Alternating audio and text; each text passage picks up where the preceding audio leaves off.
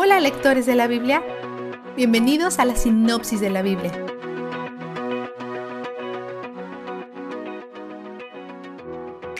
Dios le da a Moisés su tarea final, matar a los madianitas. Ellos son quienes llevaron a su pueblo por mal camino.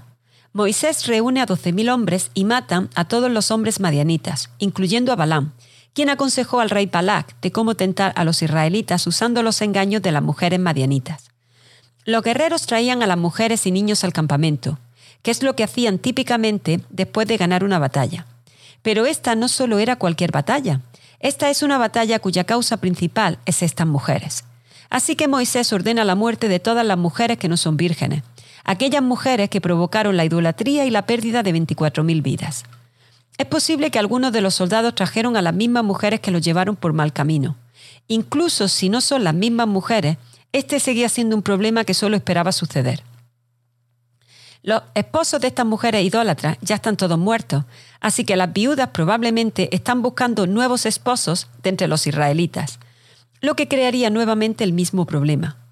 Al ordenar que las maten, Moisés los protege contra otro posible brote de idolatría y plaga.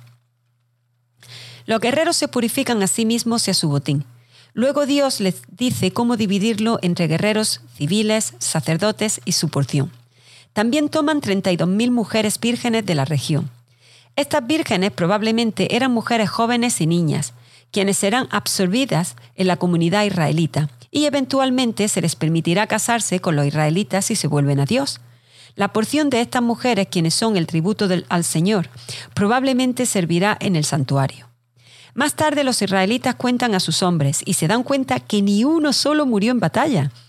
Luego, debido a que hicieron un censo, ellos necesitan hacer un pago de rescate basado en las vidas que Dios trajo a salvo de la guerra, por lo que ofrecen oro de su botín, aproximadamente 500 libras.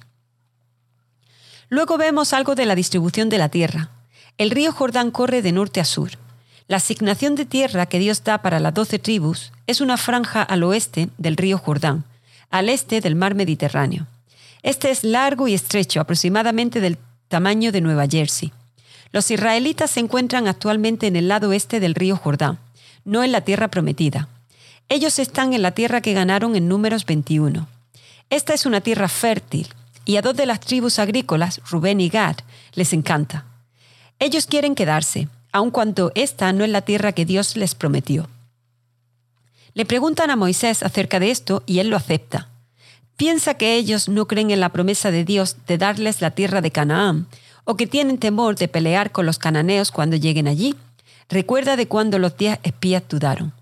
Pero ellos prometen cruzar el río Jordán junto con los demás y pelear por Canaán, si es que pueden volver a esta tierra donde ya todo está dicho y hecho.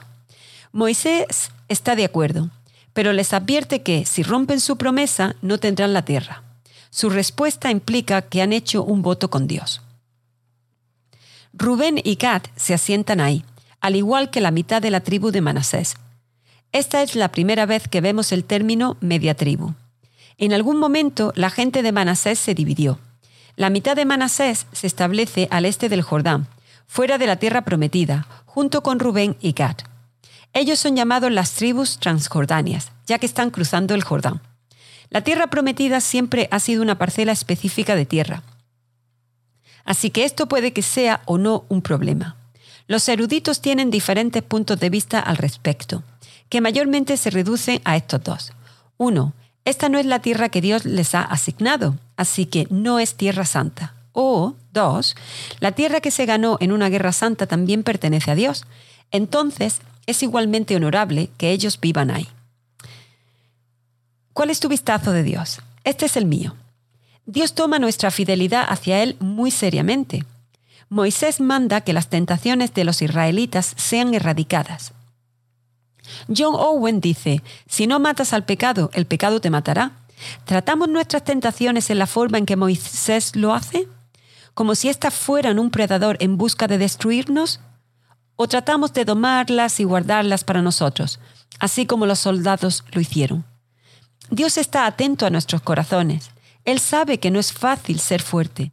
Él quiere que las tentaciones sean erradicadas, si éstas nos van a llevar a olvidar que nuestro más profundo júbilo lo encontramos en Él.